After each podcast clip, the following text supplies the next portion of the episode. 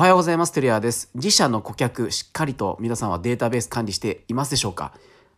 はい、今日は DX を推進していく上でのつまずきやすいポイントということについてお話したいと思います。ちょうど今、沖縄県内の企業さんのハブスポットの導入支援をしているんですけれども、もともと自社開発したシステム、基幹システムがあって、そこに顧客情報であったりとか、あの、まあ、取引情報が入っていたんですが、これをですね、えー、ハブスポットにインポートするっていう作業をしておりまして、この中で重複が発生してしまったと。いわゆる重複、重複ですね。同じお客さんの名前が出てしまう。で、このお客さん、同じお客さんの名前が、あの、それぞれ、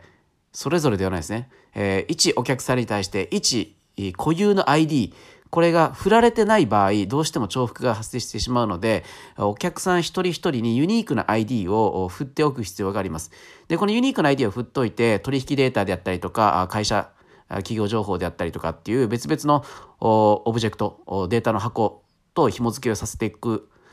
ことがあるんですけども、ユニーク ID がないと、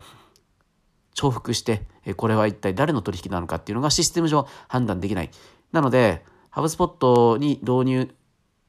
えっ、と、顧客データベースをインポートする前にしっかりとデータのクレンジング、データをきれいにしておく必要があります。ただ、なかなかですね、あの、まあ、沖縄県内の中小企業に関しても、この顧客データベースを、もともと持ってない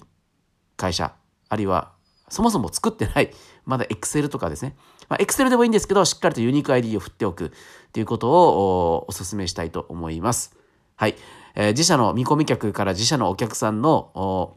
ユニーク ID、皆さんはしっかりと振られてますでしょうか？